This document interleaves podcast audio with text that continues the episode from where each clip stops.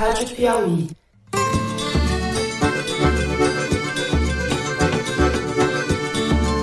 Olá, está começando mais um Foro de Teresina, o podcast de política da revista Piauí. Eu sou Fernando de Barros e Silva, diretor de redação. As vaias e os aplausos são direitos dos concidadãos dentro da normalidade democrática. E converso com o editor do site, José Roberto de Toledo. Opa, Toledo.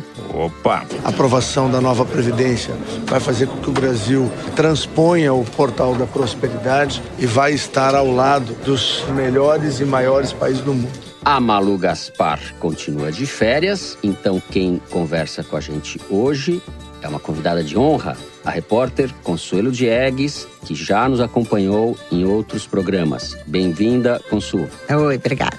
Bem-vinda, Consuelo. Oi. Não comentar aí publicamente para evitar precipitar recurso de quem tem uma posição contrária à nossa. Mas a notícia é boa para começar bem o final de semana. Muito bem, vamos aos assuntos dessa semana. A gente abre o programa falando da nova pesquisa Datafolha sobre a popularidade de Jair Bolsonaro. No segundo bloco, a gente fala da reforma da Previdência, que está sendo votada na Câmara dos Deputados hoje, quarta-feira, enquanto gravamos o programa. E, por fim, no terceiro bloco, vamos mais uma vez voltar a Sérgio Moro, o ministro da Justiça, que vai tirar uns dias de folga. Vem com a gente.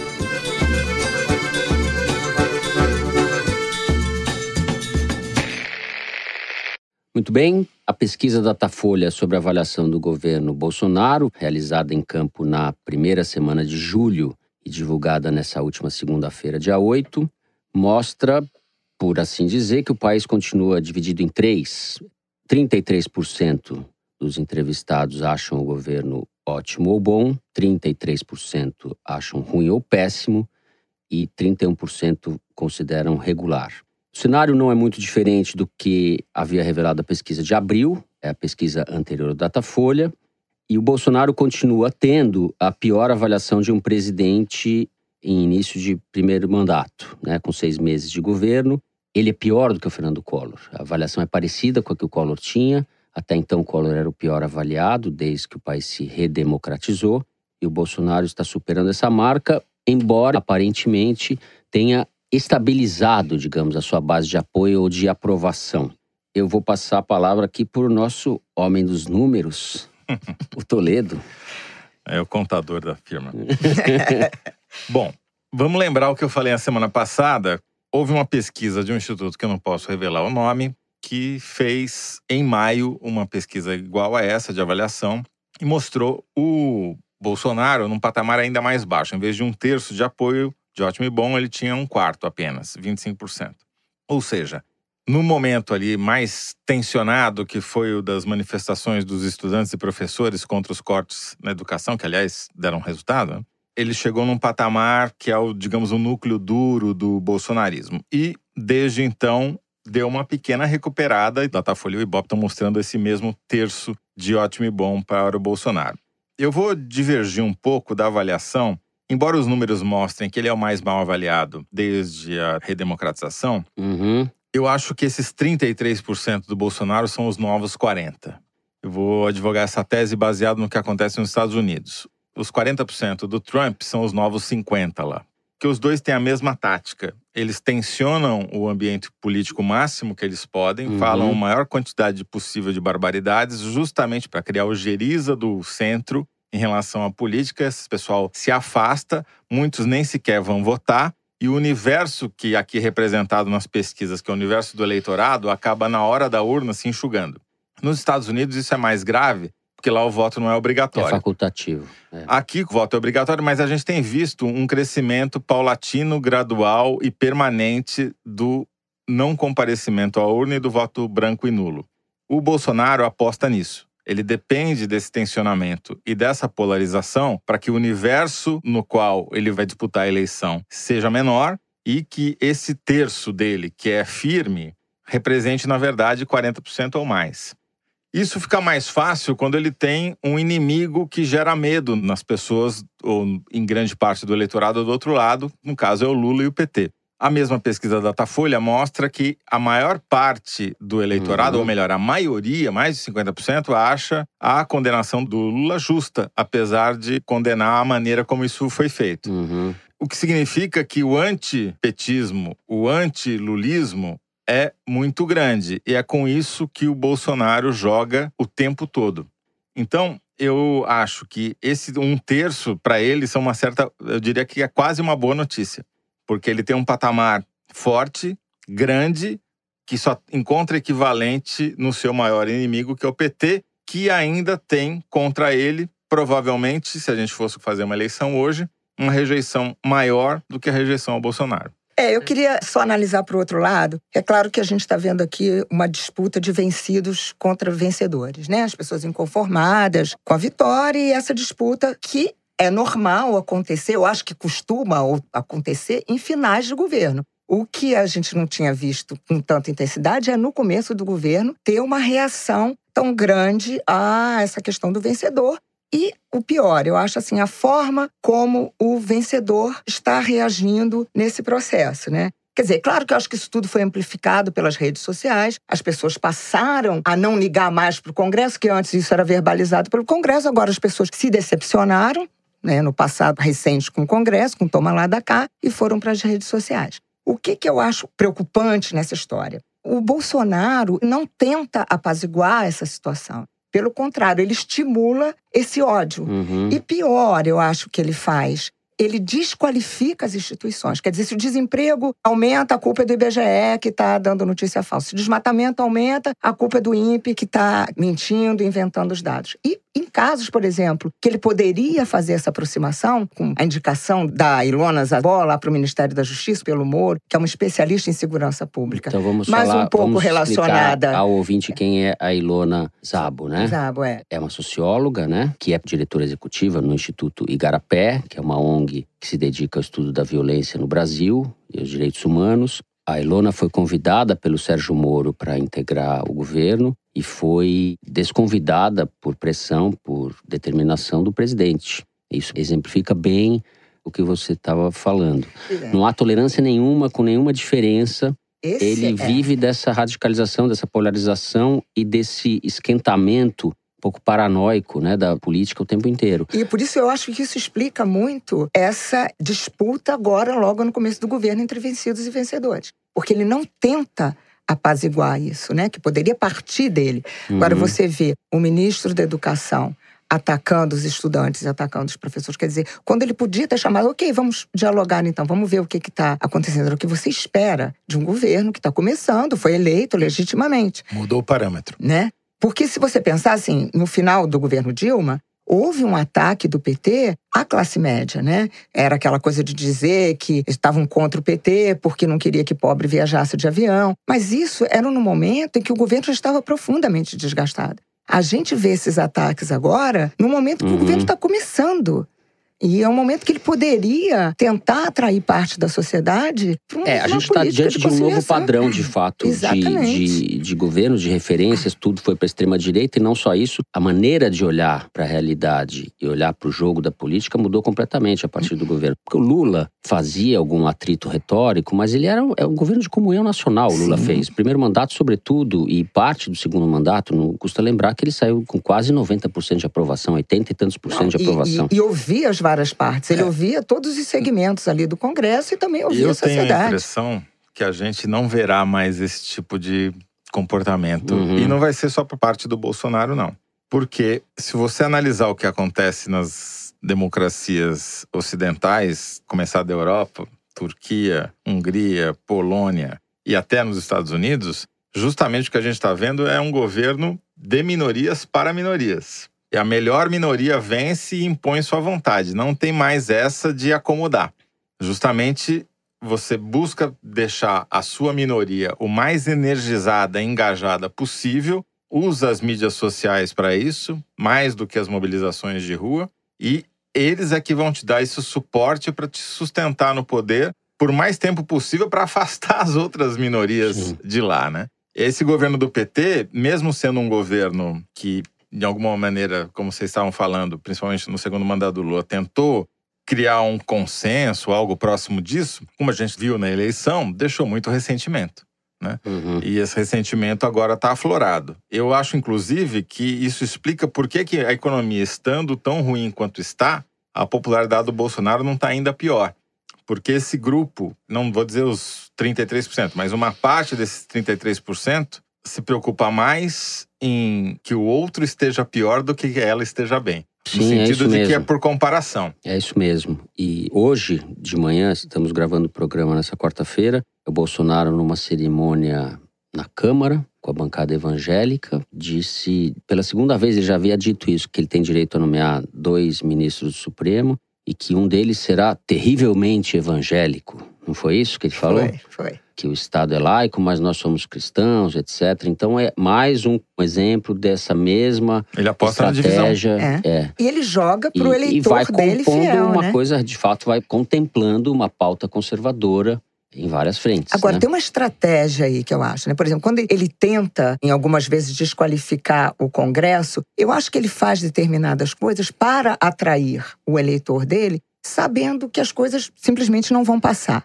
Ele faz uma confusão, por exemplo, no caso da cadeirinha, né? Daquele projeto da cadeirinha que. Cadeira para criança, criança. nos carros. A lei determina hoje que as pessoas sejam multadas se as crianças não forem transportadas na cadeirinha. Ele substitui a lei, a multa por uma notificação, uma Tapa coisa. na Agora, bunda. É, um É, mas agora eu me pergunto assim: por que, que você coloca esse tipo de discussão na roda? A quem isso vai interessar? Agora, no mesmo dia em que os jornais publicam isso da cadeirinha, está lá o Supremo liberando a privatização das subsidiárias das empresas estatais. E o caso da cadeirinha ganhou tanta repercussão nas Uhum. redes sociais que um caso muito mais importante ficou jogado para segundo plano. Às vezes eu penso assim: será que ele joga isso para que coisas importantes passem despercebidas ou que não entrem Uhum. tanto na discussão? Porque são umas coisas muito absurdas. E você está vendo que o Congresso está reagindo também. Por exemplo, no caso do armamento, o Congresso reagiu. Eu, eu tenho a não, não impressão aceitamos. que ele faz isso porque ele realizou muito pouco. Se você tirar a reforma da Previdência, que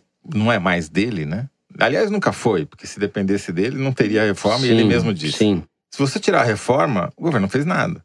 Assim, de concreto, de impacto real na vida das pessoas. Fez muito discurso, provocou muita reação indignada ou muito apoio. Porque o cara que quer tirar a cadeirinha do carro é o mesmo cara que fica feliz quando descobre que não vai precisar pagar a multa por excesso de velocidade, porque não vai perder a carteira, né? A mesma, mesma essência social que a gente tá falando Uhum. ali. Então, Pode ser isso que você falou. Eu não tinha pensado, eu acho até que você tem razão, porque tem umas coincidências que não são mais do que coincidências, né? Mas eu acho que na maior parte das vezes é mais pra parecer que ele tá fazendo alguma coisa, porque de fato ele não tá. Porque ele não consegue viabilizar isso no Congresso. É, e uma coisa que eu acho importante notar, que o Congresso, que vinha a reboque nos governos anteriores, está tomando dianteira até, inclusive, porque o Bolsonaro tenta desqualificar o Congresso, jogando, de repente, para o eleitor dele, olha, a culpa não é minha, a culpa é do Congresso, essa cadeirinha, essa questão É. das multas não for aceita. Por exemplo, Código Florestal. O Congresso foi lá e disse, não, não aceitamos, não vai mexer, isso já foi aprovado. Então, ao mesmo tempo que ele tenta desqualificar o Congresso, o Congresso também É. está se posicionando muito bem. Está em se posicionando e vamos ver como as coisas vão se desenrolar depois da muito provável aprovação da reforma da Previdência. Porque daí a pauta muda, esse problema que mobiliza todo o empresariado, os agentes da economia, etc., e parte da sociedade, o governo, que de alguma forma está juntando o governo e o Congresso, embora nos termos que a gente saiba com todos esses problemas, depois que você remover esse assunto, como é que vai ficar? O Bolsonaro vai tensionar mais a relação com o Congresso, porque ele aposta numa espécie de erosão da credibilidade das instituições. Ele age para isso. Aliás, vocês dois falaram, Consuelo e Fernando, da desinstitucionalização. Tem até um efeito simbólico. Não sei se vocês repararam. Tudo que começa com I de instituto no governo, eles desmoralizam. Então é o INPE, o IBAMA, o IBGE, até instituições que não são oficiais, como o IBOP, eles também fazem campanha contra. Porque justamente são as fontes de referência de informação que não tem discussão. O governo Bolsonaro é o primado da desinformação e do tensionamento político Não tem discussão para você, ingrato. É, esses caras estão reinventando. A realidade começou com essa coisa de recuperar fantasma do comunismo, né? Essa bobajada. É uma tática, né? Se você pega os manuais da. Já, já que a gente entrou por aí, vamos pegar os manuais de desinformação da KGB dos anos 70, 80, que foram aplicados com muito sucesso pela KGB para, por exemplo, difundir o mito de que o governo americano tinha inventado o vírus da AIDS para matar africanos e gays. Isso é aplicado hoje, virou moeda corrente em todos os lugares do mundo e não é mais pela KGB. Todo mundo teve acesso aos sete itens lá do manual de desinformação e reproduz. E claramente o governo Bolsonaro leu esse manual e aplica ele muito bem. O medo que também está surgindo no Congresso de como ele vai passar a se comportar a venda vitória da, da, passar da, da reforma, reforma, ela né? passando. Quer dizer, a expectativa de uma melhora da economia, como que ele vai passar a tratar o Congresso a partir daí? Se ele já vem tratando o Congresso mal, num governo, numa situação frágil, imagina quando o governo se fortalecer. Né? Por isso que eu acho que o Congresso está reagindo também, Uhum. né? Uhum. Isso tudo que vocês estão falando me fez lembrar da Hannah Arendt, As Origens do Totalitarismo, no terceiro volume do livro. Ela dedica uma parte a falar do que ela chama de ralé na sociedade alemã, que não são exatamente os mais pobres, mas ela fala que houve uma aliança das elites com a ralé. De alguma maneira, a gente está vivendo isso no Brasil, uma espécie de revanche da ralé. O Bolsonaro sempre se viu como uma pessoa ridicularizada pela Rede Globo, pelas instituições, um deputado folclórico. O governo dele representa uma vingança contra a sociedade organizada, as instituições, a sociedade civil, a imprensa, os partidos. Tudo isso, de certa forma, ele vê como inimigos. E se a gente pensar nas figuras que o rodeiam, começar aquele empresário patético, aquele senhor Ravan lá, esqueci o nome dele, nem vale lembrar, Joyce Hasselman, Alexandre Frota, delegado Valdir, essa galeria de figuras. é, o Alexandre Frota, aliás, virou quase um Ulisses Guimarães no, no contexto atual da política brasileira. Sociologicamente, é uma ralé de todas as categorias a que pertencem, né? Eles são personagens periféricos que ascenderam ao centro do palco. Agora, o que eu me pergunto é por que, que a sociedade brasileira enveredou por esse caminho? Sim. Aconteceu alguma coisa para parte grande da sociedade brasileira.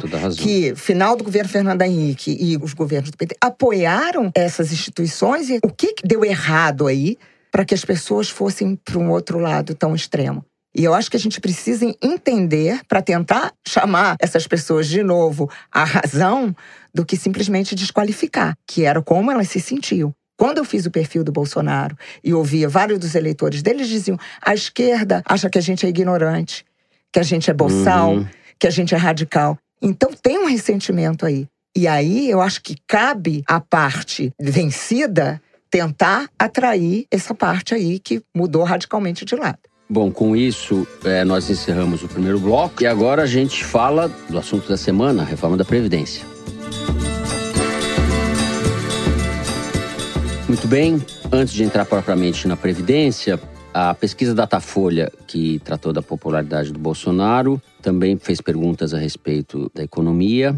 A pesquisa detectou que quase metade dos entrevistados tem medo que a inflação volte. Acho que esse não é um problema de fato do país.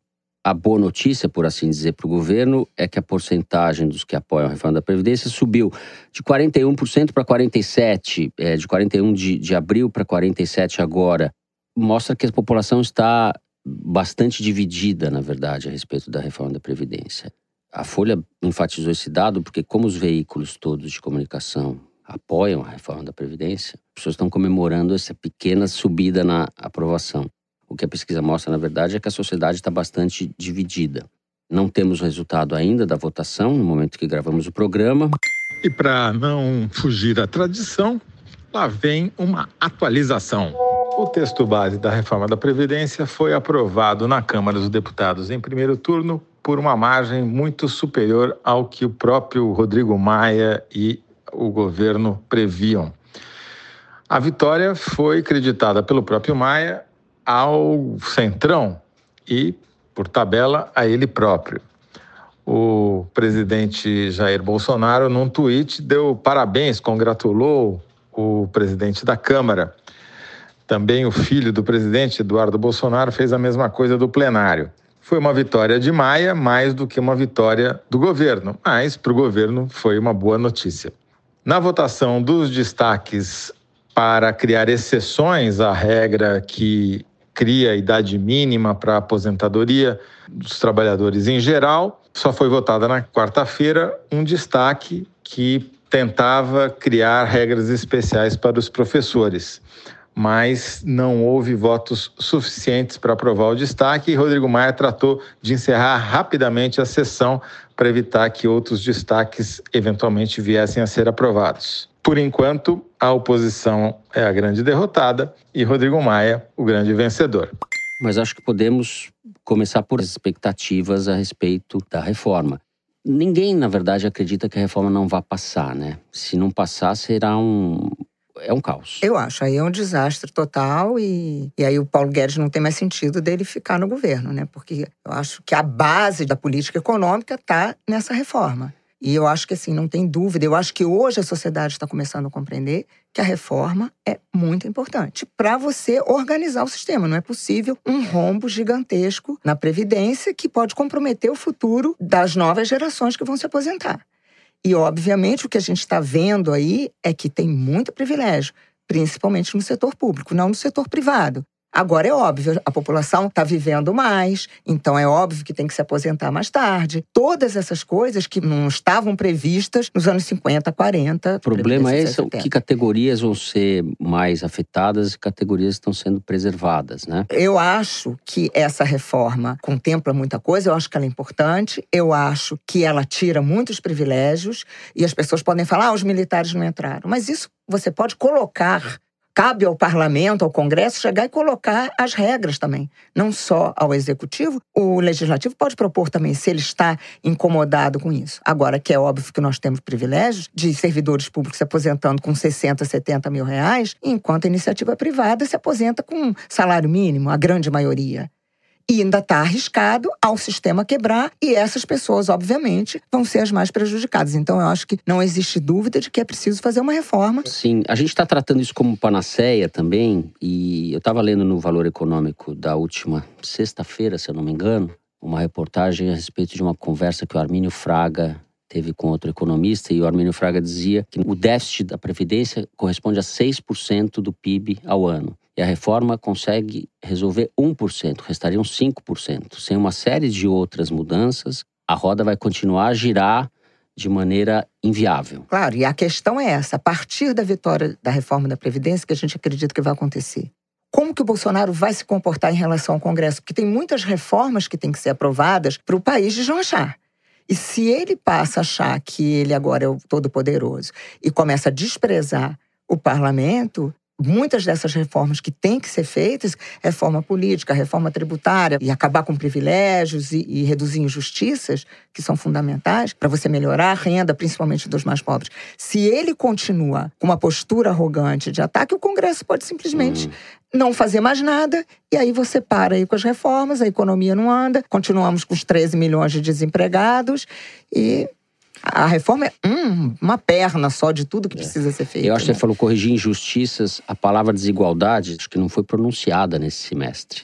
E num primeiro momento corre o risco de aumentar, porque a reforma não ataca a maior parte dos privilégios e cria talvez até alguns novos, porque a gente só vai saber depois do encerramento da gravação desse programa se, por exemplo, vai ser aprovada alguma emenda supressiva que beneficie a classe policial que é a estratégia do governo, por exemplo. A votação né? dos destaques, né? Exatamente. Então, precisamos ver exatamente como é que vai ficar essa reforma, mas a minha impressão é de que quem vai pagar a conta mesmo é quem ganha menos, não ah, é quem não, ganha eu mais. discordo completamente de você, Zé. Não, mas, por exemplo, quem ganha aposentadoria rural, quem está no benefício de prestação continuada, vai aumentar a massa que ganha menos de um salário mínimo. Então, ainda está para se ver o resultado prático dessa reforma. Mas eu não quero nem entrar por aí porque a gente não tem informação suficiente para saber.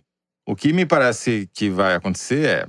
Isso era uma espécie de nó que, uma vez cortado, tende a desatar a entrada de investimentos estrangeiros no país. Pelo menos isso é o que dizem 10 entre 10 bancos de investimento uhum. e banqueiros aqui no Brasil, principalmente do exterior. Se isso acontecer, o dólar continuar caindo, a bolsa continuar subindo, que isso daí tudo é consequência, não é causa, né? A gente pode ver uma mudança do ambiente econômico, que ainda Hum. não se está configurada, né? Ao contrário, se você olha os indicadores, as pesquisas mostram que ainda o consumidor está muito ressabiado, a confiança do consumidor está ainda em baixa. Começa a ter alguns sinais muito tênues de melhora de otimismo no empresariado, mas a gente sabe que esses sinais podem desaparecer, evaporar muito rapidamente se as coisas não se concretizam.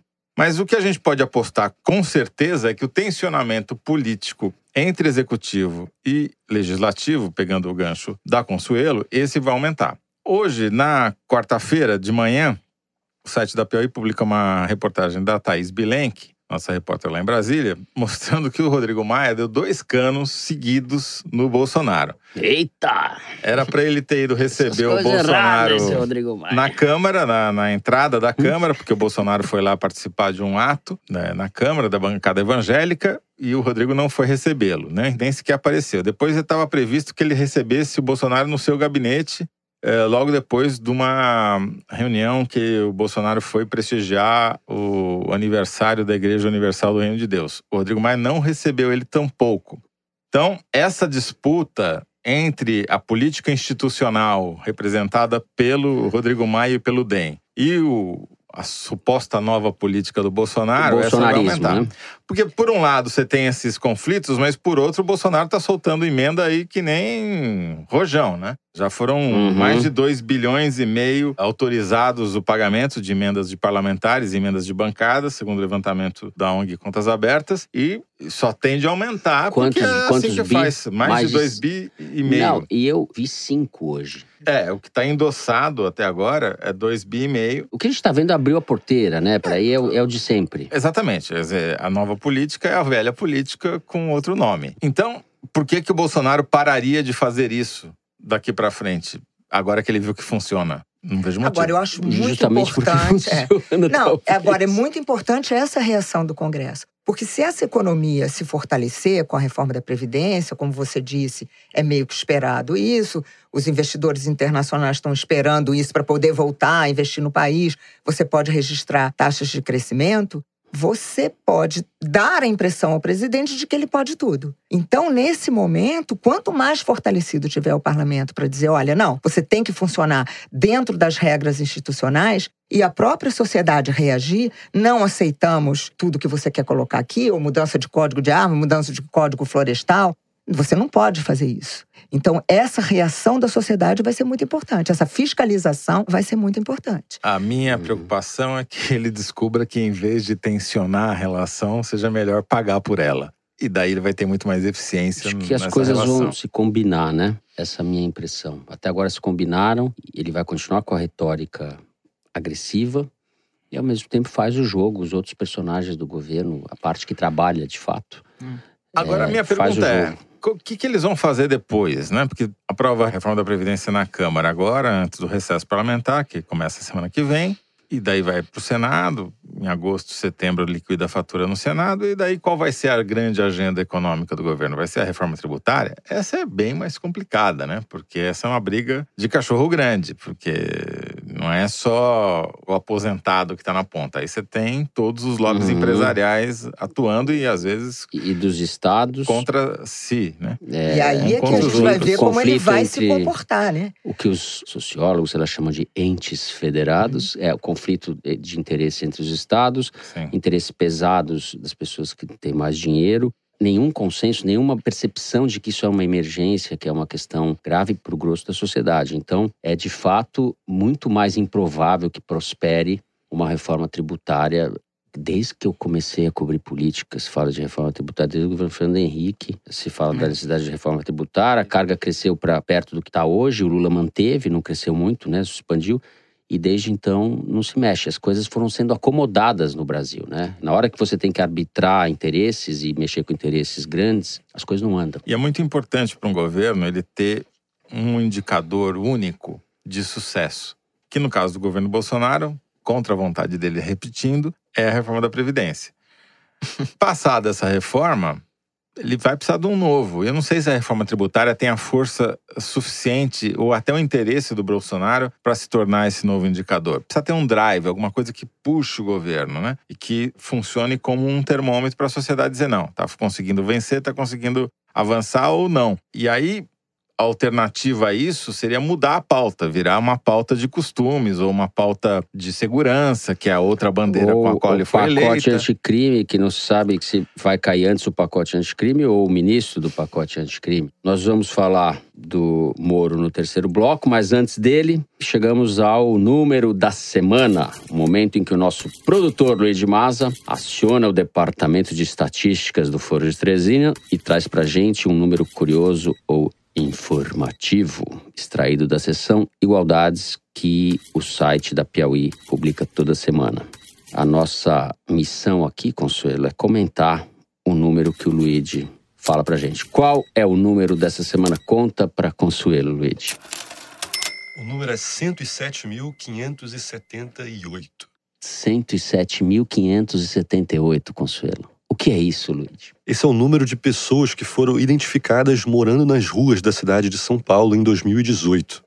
Os dados que são fornecidos pela Prefeitura de São Paulo não significam que essas pessoas tenham morado na rua durante o ano inteiro, mas sim que elas estiveram nas ruas em algum momento do ano. Agora, é interessante comparar essa informação com a de outras cidades, só para a gente ter uma ideia. A população de 107 mil pessoas nas ruas de São Paulo é o dobro da população de rua de Nova York, por exemplo, e é 21 vezes maior do que a população de rua de Tóquio, segundo os dados mais recentes dessas duas cidades.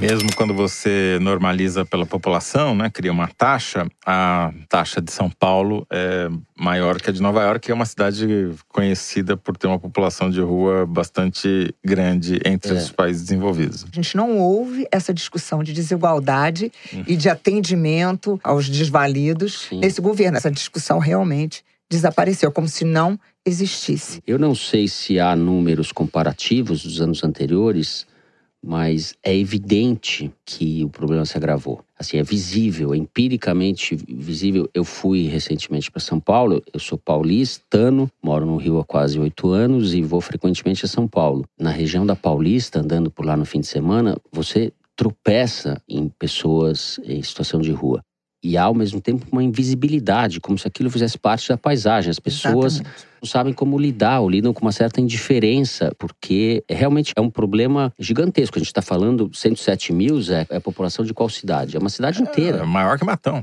Maior que Matão. é. Infelizmente, eles mudaram a metodologia recentemente. Não dá para fazer uma série histórica que seja plenamente comparável, mas Há uma tendência de crescimento, esse que você constatou visualmente, e a gente fez um mapa da cidade de São Paulo para tentar localizar essas pessoas. E, ao contrário do que o senso comum poderia sugerir, não estão concentradas no centro rico elas estão espalhadas pela cidade inteira. Tem uma concentração grande em São Mateus, que é na extrema zona leste da cidade de São Paulo, mas um bairro muito pobre, e mesmo lá tem uma população de rua grande. Virou um fenômeno demográfico e, como você fala, essas pessoas, por maior que seja a quantidade delas, continuam invisíveis aos olhos das autoridades. Né? Não, e pior que ninguém fala mais desse assunto, né? É. O assunto pobreza parece que desapareceu da é, pauta, é, né? É politicamente incorreto, é. agora é o contrário. É old style. Bom, depois do número da semana, nós vamos para ele, Sérgio Moro, o ministro mais enrolado do que nunca. Muito bem, o ministro da Justiça, Sérgio Moro, vai tirar uns dias de folga. Em princípio, de 15 a 19 de julho, Consuelo. Ele volta ao batente no dia 20. Então, é o que se espera, embora existam rumores de que ele pode não voltar. Não há informação nenhuma, mas as pessoas estão especulando a respeito disso daí, porque ele tira esses dias de licença, de folga, e viaja para lugar não conhecido, justamente no momento em que está sendo bombardeado pela divulgação dos diálogos vazados pelo site The Intercept. Toledo, antes de passar a palavra para você, eu queria ler aqui porque eu me diverti um pouco. O general porta-voz, Otávio Rego Barros, o poeta do governo, que disse que o Moro pediu licença para reenergizar o corpo e prosseguir no combate. Trabalhar, trabalhar, trabalhar é importante, mas descansar também faz parte do contexto de reenergizar o nosso corpo para prosseguirmos no combate. Eita, general poeta! Esse... Espetáculo. Ele fala essas platitudes e essas barbaridades com aquela calma. E aquele sorrisinho, aquele né? tom, Sempre, é. né? E eu acho que realmente esse sujeito acho que não tem noção, ou a gente que não tem noção de onde está vivendo. Eu acho que a gente não faz É. a mínima ideia de onde nós estamos. É o seguinte, na minha opinião, o Moro está fazendo um trabalho de adaptação ao executivo, né? Porque, como juiz, ele tinha dois meses de férias por ano. Porque o juiz é um cara que trabalha muito, né? Entra no expediente a meio-dia, vai até às seis da tarde. Quer dizer, claro, eu tô fazendo uma piada aqui, mas é uma categoria Uhum. privilegiada do ponto de vista de férias, tá certo? Não é Sim. todo mundo que tem dois meses de férias por ano. E o Moro, pô, deixou de ser juiz, entrou no executivo, tá se adaptando. Tirou aí seis dias de licença, Ele três, alega quatro que dias, esse né? negócio estava marcado desde a posse, porque ele já tinha marcado e tem filhos, e ia viajar. É. Aí exato, o o momento cara já tá tão tem. tranquilo É. agora, ele tem que aproveitar, né? Não vai mudar o É. calendário de Tá férias por causa muito disso. tranquilo. É lógico, eu acho que faz sentido. Então, assim, minha solidariedade ao ministro Moro, que afinal de contas abriu mão de 60 dias de férias por ano para se dedicar a um cargo tão, assim, acima do bem e do mal quanto o Ministério da Justiça do governo Bolsonaro, que ele ajudou a eleger. Mas, enfim, o Bolsonaro já está tratando o Moro como uma espécie de despojo político. E o Dória, que segue todos os passos do Bolsonaro em Ah. versão light, tá fazendo a mesma coisa, né? Porque a impressão que me dá desse episódio todo do Intercept é que o Moro foi ferido, mas não foi ferido de morte. Ou seja, não acho que ele vai ser demitido, que ele vai renunciar. Longe disso. O que a gente está vendo é uma polarização também nessa discussão. Cada fita nova que sai, cada gravação nova que sai, cada transcrição nova que sai, aumenta o conjunto de evidências de que o Moro, de fato, era o chefe dos acusadores. Ele não era um juiz, né? Ele era o chefe da acusação, dava bronca e dava ordem, e mandava e, e desmandava. o, o Deltan Dallagnol, uma espécie de office boy do Moro. Era o porta-voz, ele era É. o Otávio Rego Barros do Moro, né? Ele era o porta-voz que transcrevia as ordens do Moro e repassava, dava bronca nos outros procuradores, como essa Tesler aí, Uhum. que não foi a primeira vez que tomou bronca do Moro, enfim. Agora, a gente está vendo o outro pré-candidato a presidente em 2022, o governador de São Paulo, João Dória, agir da mesma maneira. Deu essa declaração sensacional dizendo que o Moro, se cometeu algum erro, foi por um bem maior, para acabar com a corrupção Vale a no Brasil. pena aqui citar, ele disse isso em Londres, a BBC. Tenho grande respeito pelo ministro Sérgio Moro. Acho que se algum erro foi cometido, e isso ainda precisa ser apurado, entendo que mesmo assim o benefício daquilo que foi feito pela Operação Lava Jato para salvar o Brasil da corrupção e de um extenso período que prejudicou milhões de brasileiros e assaltou os cofres públicos, faz com que eu mantenha meu respeito por Sérgio Moro.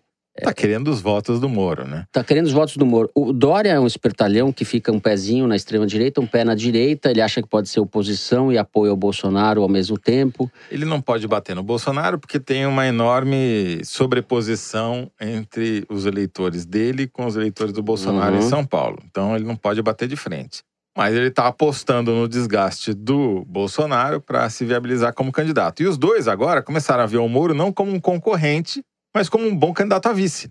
Né? O Bolsonaro com o Moro de vice seria uma chapa quase que imbatível. É o que se E- tem falado, E né? a chapa Douro também não seria nada ruim, né? Quer dizer, uma chapa misturando Dória e Moro. O que se fala mais é de uma chapa Dória com o Winston Churchill da Câmara, o Rodrigo Maia.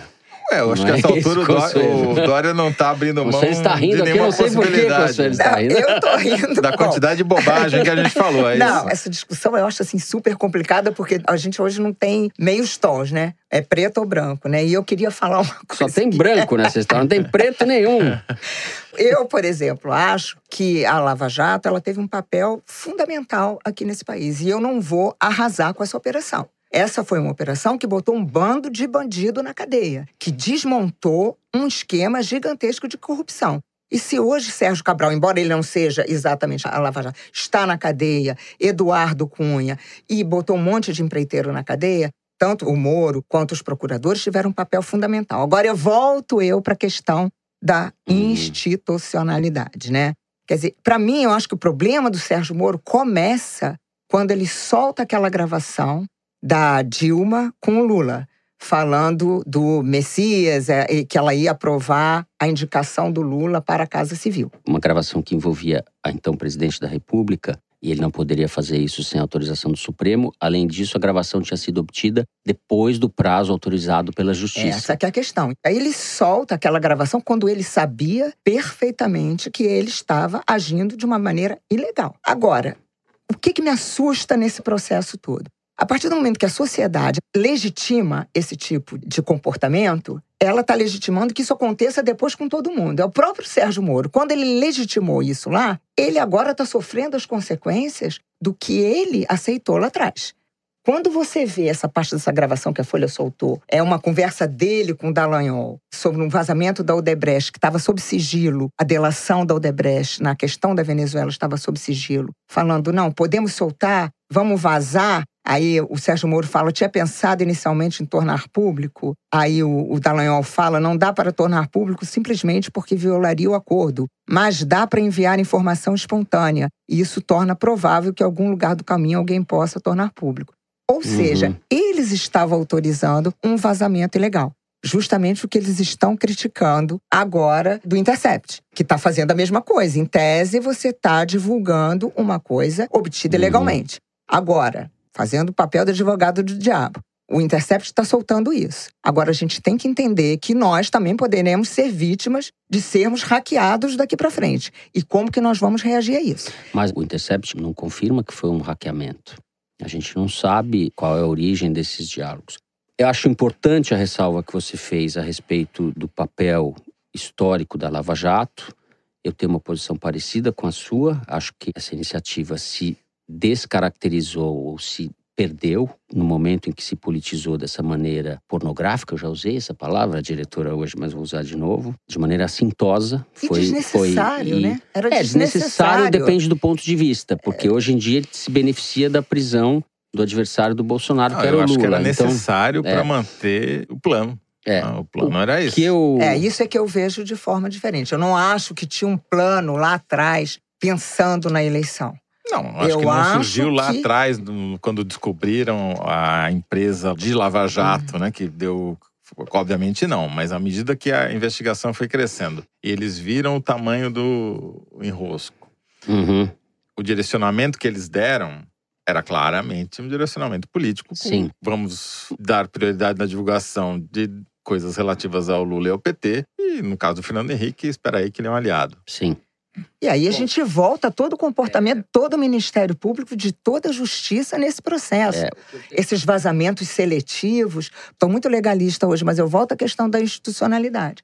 Se você começa a admitir que isso vai acontecer, então todos os crimes podem ser cometidos em nome. Consuelo né? faz o papel do Celso de Mello. Né?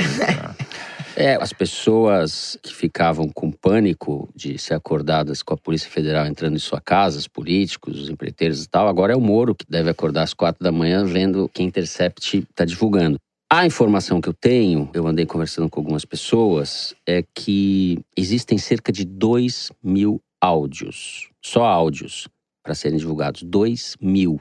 E que a situação do Moro é insustentável vão sair muitas coisas mais comprometedoras do que as que saíram até agora. Já existe dentro da Polícia Federal uma má vontade em relação ao Moro, porque ele beneficiou o Ministério Público, tem aquela velha rixa entre Ministério Público e PF, né? O Ministério Público obteve o direito de investigar e assumir um protagonismo que a PF não teve. Você vê todos esses diálogos, a relação do Moro era com o Dallagnol, o Batman e o Robin. A Polícia Federal está um papel completamente secundário. Então, existe um ressentimento da Polícia Federal em relação ao Moro. Por sua vez, no Ministério Público, está crescendo uma espécie de repúdio ao Dallagnol, porque ele está desqualificando o Ministério Público. A atitude dele, subserviência ao Moro, de promiscuidade com o Moro, está desagradando muitos setores do Ministério Público. Então, a lei orgânica da magistratura, que vem desde a Constituição de 88, que eles foram conquistando espaço, autonomia, etc., a atitude do Dallagnol e da Força Tarefa agora estão meio que jogando por terra ou mostrando uma fragilidade imensa, tem impacto sobre o futuro e a credibilidade da própria instituição. Porque esses caras assumiram uma visibilidade muito grande. Mas eu acho que não vai ser o suficiente para matar o Moro politicamente. Porque a gente justamente vive esse novo paradigma em que você tem uma polarização. E tem gente que vai fechar com o Moro independentemente Pode ser, do que eu não, apareça. eu não vou É. postar todas as minhas fichas nisso. Eu só acho que ele tem a percepção de que ele tá frito. Provavelmente a indicação dele pro Supremo acabou, virou Agora pó. vai ser um evangélico, né? É, exatamente, né? Não sei que- ele pode se Terrivelmente converter também, não sei, não tem essa Uhum. possibilidade, né? Foi- O Bolsonaro tá dando a dica, né? E a candidatura a presidente fica muito mais difícil nesse quadro. Porém, ele mantém um capital político que todo mundo quer, como o Dória está demonstrando. É um despojo, é um despojo de guerra. Agora, e isso o Bolsonaro é impressionante. também. Como a sociedade também aceita, naturalmente, que um juiz que participou tão ativamente desse processo seja ministro de um governo que Porque a sociedade não quer justiça, quer vingança. essa É, ele é, continua o que- muito popular no Datafolha, né? Ele é o ministro mais popular do governo Exatamente. disparado e continua. E é o mais popular nas redes sociais. Tem. E nessa disputa tem de gordura, vencidos contra sim, vitoriosos, as pessoas vão apoiar o Agora, eu, as informações que eu tenho são de que a situação dele vai se complicar bastante. E me chama a atenção que nos vazamentos que foram divulgados pela revista Veja, houve uma menção ao apresentador Fausto Silva, da Globo. Né? Em maio de 16, o Moro comentou com Dallagnol que havia sido procurado pelo Faustão e, segundo o relato dele, Moro, o, o Faustão o cumprimentou pelo trabalho na Lava Jato e deu um conselho. Isso é o Moro falando para o Dallagnol. Daí abre aspas. Ele disse que vocês, nas entrevistas ou nas coletivas, precisam usar uma linguagem mais simples, para todo mundo entender, para o povão. Disse que transmitiria o recado, ele, Moro, falando para o. Conselho de quem está há 28 anos na TV. Pensem nisso. Isso é. é, Enfim, é muito comprometedor. E o fato do Faustão ter vindo a público e admitido que houve esse diálogo, para mim é um pouco. Eu fico com a pulga atrás da orelha. O que tem mais a respeito da Rede Globo? Que está numa situação delicada nesse caso todo, né? Porque a Globo respaldou muito o trabalho do Moro. Essa é a verdade. Não só do Moro, né? Se você pensar, a Procuradoria-Geral da República, na época do Janot, tinha os vazamentos seletivos iam sempre Uhum. para a Globo. E a imprensa também nunca questionou isso. Como é que você podia estar liberando essas, É. essas informações? Eu achei esquisito o Faustão vir a público confirmar. Falei, ô louco, é verdade, meu. É, eu acho assim, se não sair nenhum áudio ou transcrição de conversa do Moro e dos procuradores com jornalista, tem algo errado. tem algo errado. Porque, né? Como é que. É. Por que, né? Os caras iam vazar pelo. Não, vazamento é só pelo zap, não é, É. pelo Telegram. Não, né? Só que eu acho que isso daí só vai vir à tona mais tarde. E quando vier, aí a discussão vai ampliar, vai perder o foco. Porque daí você vai ter um foco na imprensa também. E eu acho que é importante. Não, eu Porque, olha, acho. eu pertenço a uma, uma geração de jornalista em que era o jornalista que investigava. A coisa meio que se inverteu. Antes, o Ministério Público pegava as nossas informações e usava. Depois, a imprensa começou a ser usada pelo Ministério Público. Mas- Eu quero que saia isso. Antes a gente investigava tudo e dava. Agora não. A gente pega uma parte do que o Ministério Público quer que saia e publique. Mas quando isso acontecer, o Moro vai ter aliados. Vai voltar a ter aliados É. nessa discussão, porque Uhum. vão estar na mesma situação. É. Bom, vamos acompanhar os próximos capítulos dessa baita confusão. Com isso, a gente encerra o terceiro bloco do programa e chega ao momento Kinder Ovo. A Malu não está aí, mas a Consuelo está aqui para tirar o meu Kinder Ovo da Eu boca. só acerto se for Silvio Santos e Faustão. Ai, Consuelo. Dani, solta aí. Lula tá preso? Ótimo. Mas tem que também estar preso o senhor Sarney, o senhor Fernando Henrique, o senhor Collor e muitos outros também, como Renan Calheiro. Ah, não Alexandre diferente. Frota. Alexandre Frota. Esse tema da reforma da Previdência. Não é aquele Jesus, atual, não é aquele- O senhor Bolsonaro aquele evangélico. sempre verbalizou contra. E esse discurso atual dele é muito simples de entender. É logo após a conversa dele com a família Rockefeller. Eu corri aqui pra Cabo Daciolo. aqui. É, Artigo isso. para- para- Cabo Não, mas eu lembrava do nome dele, mas eu sabia que era ele. Buscará a integração econômica, política, social, cultural dos povos da América Latina, visando a formação de uma comunidade latino-americana de nações. Observe o passaporte da nação brasileira, que já não tem mais o brasão da nação brasileira. E há pouco tempo, o atual presidente da República começou a falar de uma única moeda, o peso real. Eu me lembro bem no primeiro debate que o Cabo da Ciolo tocou no assunto da Ursal. Muitos riram, muitos acharam que o garotão tá maluco, tá entregando a nossa nação, tá repreendido em nome do Senhor Jesus. Não para essa falsa reforma da Previdência. Em nome do Senhor Jesus, fala nação! Em nome É dele mesmo. das- É um Kinder Ovo único, porque ele se refere a si próprio pela terceira pessoa, né? Eu chutei na bandeirinha de Cabo escanteio, a Consuelo chegou perto. Eu não lembrava do nome. Fala, eu nação. sabia que era ele. Agora eu tô ficando. Eu tô Que E o ficando... tristeza. Fernando agora Nossa né, aproveitou a folga da Malu. Diretora pergunta aqui qual é a relação da reforma da Previdência com o Ursal. Isso é óbvio, diretora. Em nome do Senhor Jesus, acordo com o Rockefeller. É, a hora Bom. que ele falou Rockefeller, Fernando É, matou, né? Ele foi eleito pelo PSOL mesmo. Cabo da Ciolo, ex-deputado federal, eleito pelo PSOL, é isso mesmo? Foi, foi eleito pelo pessoal. E que depois mudou várias vezes de partido. Ele estava comentando a votação da reforma da Previdência num vídeo publicado no YouTube na terça-feira, dia 9. Daciolo, para quem não lembra, foi candidato à presidência em 2018 e terminou em sexto lugar com 1,2% dos votos. Mais do que? Marina Silva. Fala, nação do povo de Teresina. Vamos, então, depois do Kinder Ovo, é hora de abrir as correspondências que chegaram pra gente nessa última semana. A Mari Faria pega tudo que sai nas redes sociais da Piauí, o que chega por e-mail no nosso foro de Teresina, arroba revistapiauí.com.br. Eu vou começar com a mensagem da Júlia Ivantes, que escreve, segundo ela, abre aspas, em um domingo úmido da primavera de Londres, para agradecer pelo foro e pelo aplicativo da revista Piauí, fecha aspas. A Júlia conta que quando morava no Brasil tinha todas as edições impressas da Piauí na sala de casa e quando se mudou para Londres ficou torcendo para que fosse lançada uma assinatura digital. Hoje ela é ouvinte do foro e escuta todas as nossas bobagens quando está cuidando do seu bebê de dois anos ou quando está assistindo o treino de futebol do filho de cinco anos. Abre aspas, às vezes numa temperatura de zero grau. Tem que manter isso daí, né, Júlia? É fria, hein, Júlia? É fria.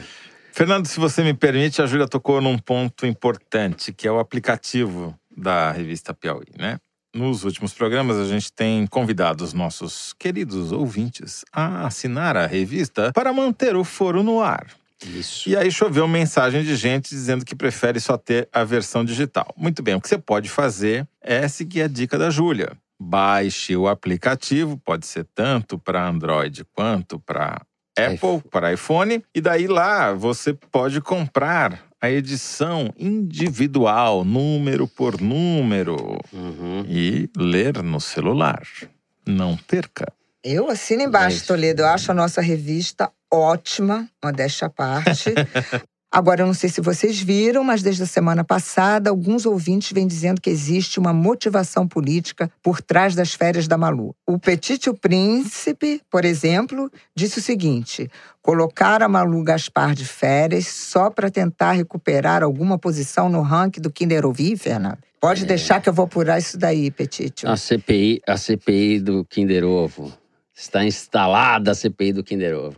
E a Malu aqui, ó, tem gente Fernando Barros. denunciando a própria Malu é um também. A ouvinte da Rani Salles, por exemplo, botou isso aqui no Twitter. Acho que a Malu Gaspar foi para algum lugar paradisíaco com o dinheiro que arrecadou, vendendo as dezenas de Kinder Ovos que ela ganhou nesse tempo de programa. Com o preço desse treco e a lavada que ela dá, deve rolar Coitada da passagem até para a Austrália. É, é. Antes de terminar, Fernando, queria ler dois tweets da série O que fazem os ouvintes do Foro de Teresina enquanto ouvem o Foro de Teresina. O primeiro deles é de um ouvinte de nome difícil, o arroba Oh This Boys Slack, que falou o seguinte: Gente, tô ouvindo o Foro de Teresina na academia, hahaha. Fusão de heterotop com esquerda caviar. Foda que eu fico rindo e quase solto os pesos. Ainda bem que são os pesos, né?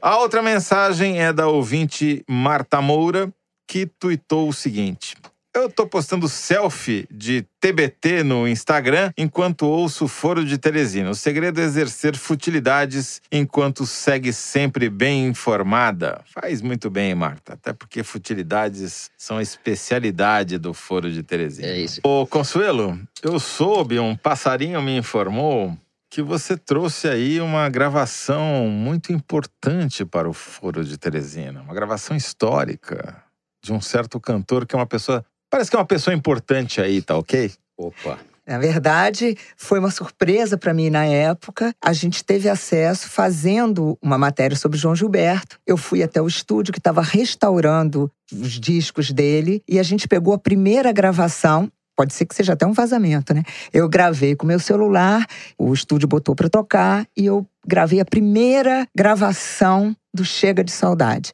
Então a gente tem aqui a gravação original Uau. do Chega de Saudade. E já que o Bolsonaro não decretou luto oficial e o Senado está fazendo agora o Foro de Teresina vai fazer a sua homenagem oficial ao João Gilberto. Que dia é hoje? 5 de novembro de 2015.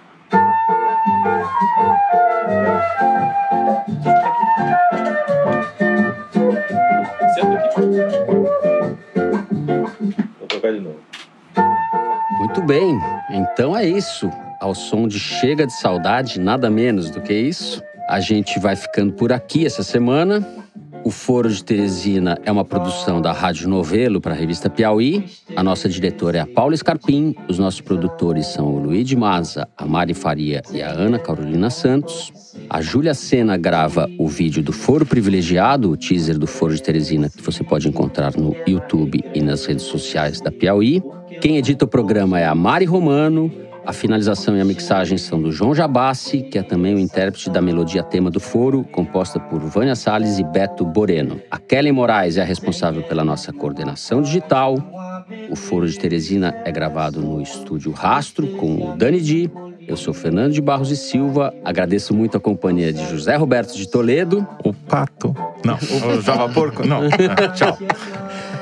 e de Consuelo Diegues, que de brinde ainda trouxe essa gravação do João Gilberto. Tchau, prazer. A Consuelo tá muito bossa nova, né?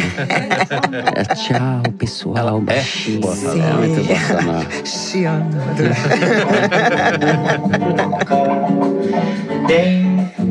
Eu falei de Meus braços, os abraços, que seriam de abraços apertado assim, colado assim, calado assim, abraços e beijos e carinhos sem ter fim. Que é pra acabar com esse negócio de